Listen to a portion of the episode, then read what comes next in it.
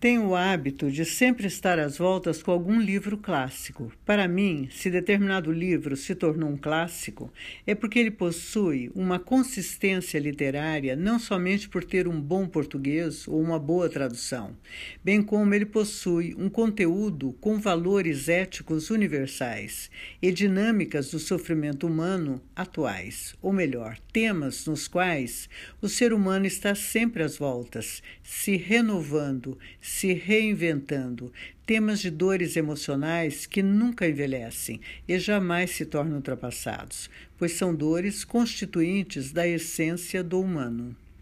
Portanto, ele pode ter sido escrito em 1800 e hoje, em 2020, ainda ser totalmente atual e contemporâneo. Resolvi então ler algumas pérolas, pequenos trechos dos livros clássicos, onde tentarei tecer um paralelo entre o clássico e o vigente, aproximando as dores atuais ao registro encontrado na obra literária do sofrimento do humano que se apresenta em nossa clínica psicanalítica hoje. Vou começar pelo livro O Banquete de Platão, os filósofos se encontram reclinados, confortavelmente recostados às suas almofadas, quando decidem, naquela reunião, fazer um discurso pessoal, uma ode ao amor. Combinam de beber com parcimônia, já que na reunião do dia anterior haviam exagerado.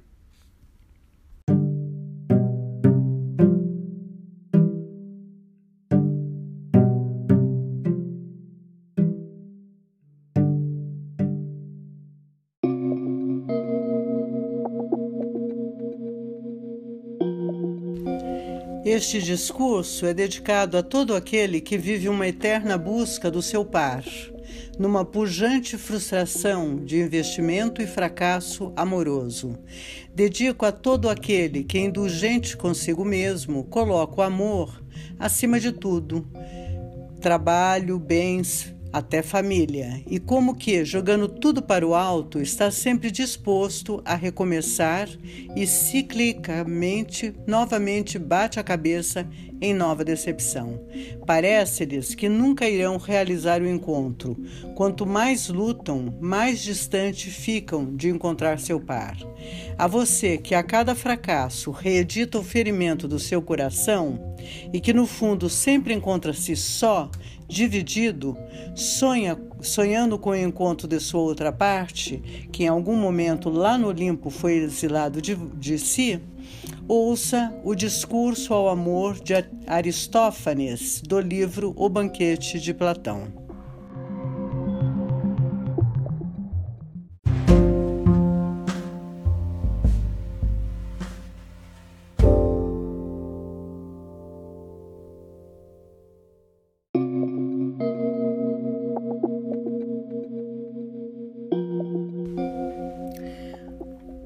Discurso de Aristófanes, na verdade, Erisímaco, é de outro modo que tem a intenção de falar, diferente do teu e do de Pausânias. Com efeito, parece-me os homens absolutamente não terem percebido o poder do amor, que se o percebessem, os maiores templos e altares lhes preparariam e os maiores sacrifícios lhes fariam não como agora, que nada disso há em sua honra, quanto mais que tudo deve haver. É ele, com efeito, o Deus mais amigo do homem, protetor e médico desses males, de cuja cura dependeria, sem dúvida, a maior felicidade para o gênero humano. Tentarei eu, portanto, iniciar-vos em seu poder, e vós o ensinareis aos outros mas é preciso primeiro aprenderdes a natureza humana e suas vicissitudes. Com efeito, nossa natureza outrora não era a mesma que a de agora, mas diferente. Em primeiro lugar, três eram os gêneros da humanidade, não dois como agora, dividido em masculino e feminino, mas também havia mais um terceiro, comum a todo, a, comum a estes dois, do qual resta agora apenas um nome, desapa, desaparecida coisa. Andrógeno. Era então um gênero distinto, tanto na forma como no nome comum aos dois, ao masculino e ao feminino, enquanto agora nada mais é que um nome posto em desonra. Depois, inteiriça era a forma de cada homem, com o dorso redondo, os flancos em círculo. Quatro mãos ele tinha, e as pernas o mesmo tanto das mãos. Dois rostos sobre um pescoço torneado, semelhantes em tudo mas a cabeça sobre os dois rostos opostos um ao outro era uma só, e quatro orelhas, dois sexos, e tudo mais como desses exemplos se poderia supor. E quanto ao seu andar, era também ereto, como agora, em qualquer das duas direções que quisesse. Mas quando se lançava uma rápida corrida, como os que, cambalhotando e virando as pernas para cima, fazem uma roda, do mesmo modo, apoiando-se nos seus oito membros de então, rapidamente eles se locomoviam em círculo. Eis, por, eis porque eram três os gêneros, e tal a sua constituição, porque o masculino de início era descendente do Sol, o feminino da, da Terra, e o que tinha de ambos, o andrógeno, era da Lua pois também a lua tem de ambos, e eram assim circulares, tanto eles próprios como a sua locomoção, por terem semelhantes genitores. Eram, por conseguinte, de uma força e de um vigor terríveis, e uma grande presunção eles tinham, mas voltaram-se contra os deuses. E o que diz Homero de Efialtes idiotes é a eles que se refere. A tentativa de fazer uma escalada ao céu para investir contra os deuses. Ora, Zeus então e os demais deuses puseram-se a deliberar sobre o que se devia fazer com eles. E embaraçavam-se. Não podiam nem matá-los e, após fulminá-los como aos gigantes, fazer desaparecer-lhes a raça pois as honras e os templos que lhes vinham dos homens desapareceriam, desapareceriam, nem permitir-lhes que continuassem na impiedade. Depois de laboriosa reflexão, diz Zeus: Acho que tem um meio de fazer com que os homens possam existir, mas parem com a intemperança, tornando-os mais fracos. Agora, com efeito, continuou: Eu os cortarei a cada um em dois, e ao mesmo tempo eles serão mais fracos e também mais úteis para nós, pelo fato de se terem tomado, tornado mais numerosos e andando eretos sobre duas pernas. Se ainda pensarem em arrogância e não quiserem acomodar-se de novo, disse ele, eu os cortarei em dois, e assim, sobre uma só perna, eles andarão saltitando. Logo que eu disse, pôs-se a cortar os homens em dois, como os que cortam as sorvas para a conserva, ou como os que cortam ovos com cabelo. A cada um que cortava, mandava Apolo voltar-lhe o rosto e a banda do pescoço para o lado do corte, a fim de que, contemplando a própria mutilação, fosse mais moderado o homem, e quanto ao mais, ele também mandava curar. Apolo torcia-lhes o rosto e, repuxando a pele de todos os lados para o que agora se chama o ventre, como as bolsas que se entrouxam, ele fazia uma só abertura e ligava firmemente no meio do ventre, que é o que chamam umbigo. As outras pregas, numerosas, ele se pôs a polir e articular os peitos, como um instrumento semelhante a dos sapateiros quando estão polindo na forma as pregas dos sapatos. Umas poucas ele deixou, as que estão à volta do próprio ventre e do umbigo, para lembrança da antiga condição. Por conseguinte, desde que a nossa natureza se mutilou em duas, ansiava cada um por sua própria metade e a ela se unia. E, envolvendo-se com as mãos e enlaçando-se um ao outro, no ardor de se confundirem, morriam de fome e de inércia em geral, por nada quererem ficar longe um do outro. E sempre que morria uma das partes e a outra ficava, a que ficava procurava a outra e com ela se enlaçava, quer se encontrasse com a metade do todo, que era mulher, o que agora chamamos mulher, quer com a de um homem, e assim iam se destruindo.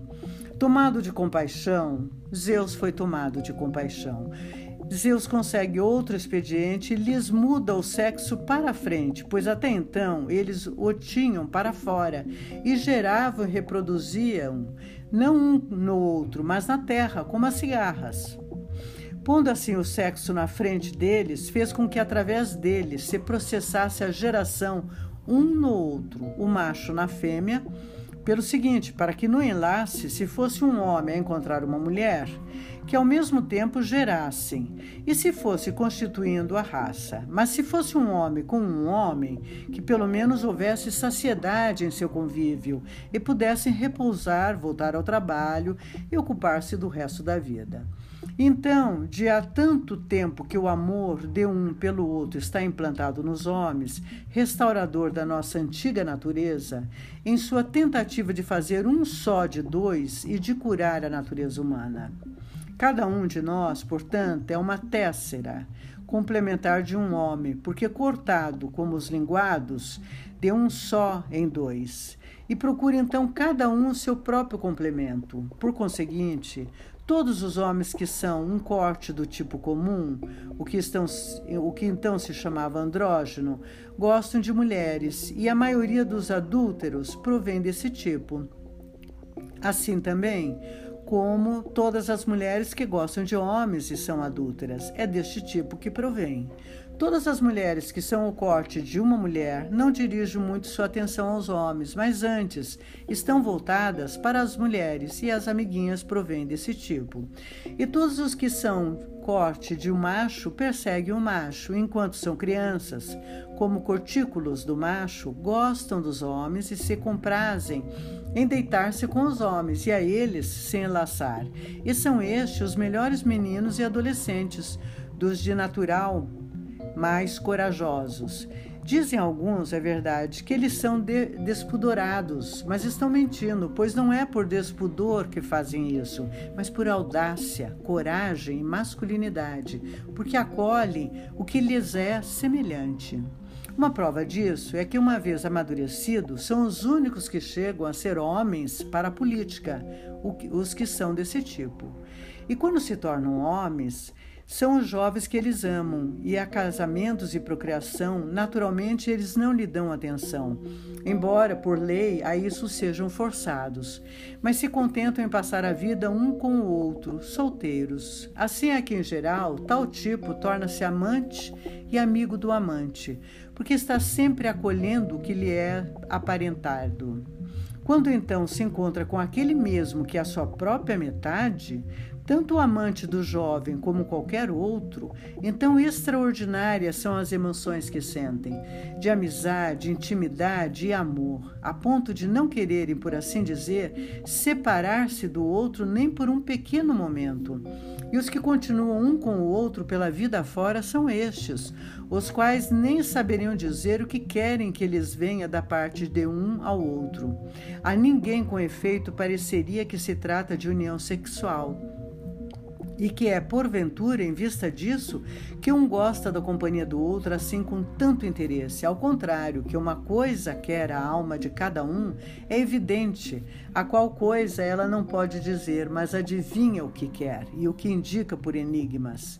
Se diante deles, deitados no mesmo leito, surgiste Hefesto e com seus instrumentos lhe perguntasse: que quereis, ó homens, ter um do outro?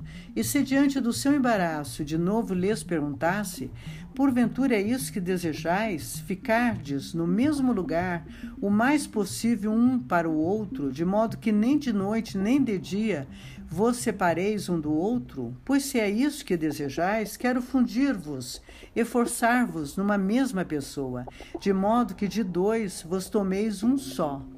E enquanto viverdes como uma só pessoa, possais viver ambos em comum. E depois que morrerdes lá no Hades, em vez de dois ser um só, mortos os dois numa morte comum. Mas vede, se é isso o vosso amor, e se vos contentais se conseguirdes isso. Depois de ouvir essas palavras, sabemos que nem só diria que não ou demonstraria querer outra coisa, mas simplesmente pensaria ter ouvido o que há muito estava desejando: sim, unir-se, confundir-se com o amado e de dois ficarem um só. O motivo disso é que a nossa antiga natureza era assim e nós éramos um todo. É, portanto, ao desejo e procura do todo que se dá o nome de amor. Anteriormente, como estou dizendo, nós éramos um só. E agora é que, por causa da nossa injustiça, fomos separados pelo Deus, e como foram os Árcades pelos lacedemônios, é de temer então, se não formos moderados para com os deuses, que de novo sejamos fendidos em dois e perambulemos tais quais os que nas estrelas estão talhados de perfil, cerrados na linha do nariz, como os ossos que se fendem. Pois bem, em vista dessas eventualidades, todo homem deve a todos enxortar a piedade para com os deuses, a fim de que evitemos uma e alcancemos a outra, na medida em que o amor nos dirige e comanda que ninguém em sua ação se lhe oponha, e se opõe todo aquele que aos deuses se torna odioso, pois amigos do Deus e com ele reconciliados, descobriremos e conseguiremos o nosso próprio amado, e que agora poucos fazem. O que não me suspeite, Erisímaco, fazendo comédia de meu discurso, que é a Pausânias e a Gatão que me estou referindo, talvez também este se encontre no nosso número. Desses e são ambos de natureza máscula, mas eu, no entanto, estou dizendo a respeito de todos, homens e mulheres que é assim que nossa raça se tornaria feliz, se plenamente realizássemos o amor e o seu próprio amado cada um encontrasse, tornado a sua primitiva natureza. E se isso é o melhor, é forçoso que dos casos atuais o que mais se lhe avizinha é o melhor, e é este o conseguir um bem amado de natureza conforme ao seu gosto.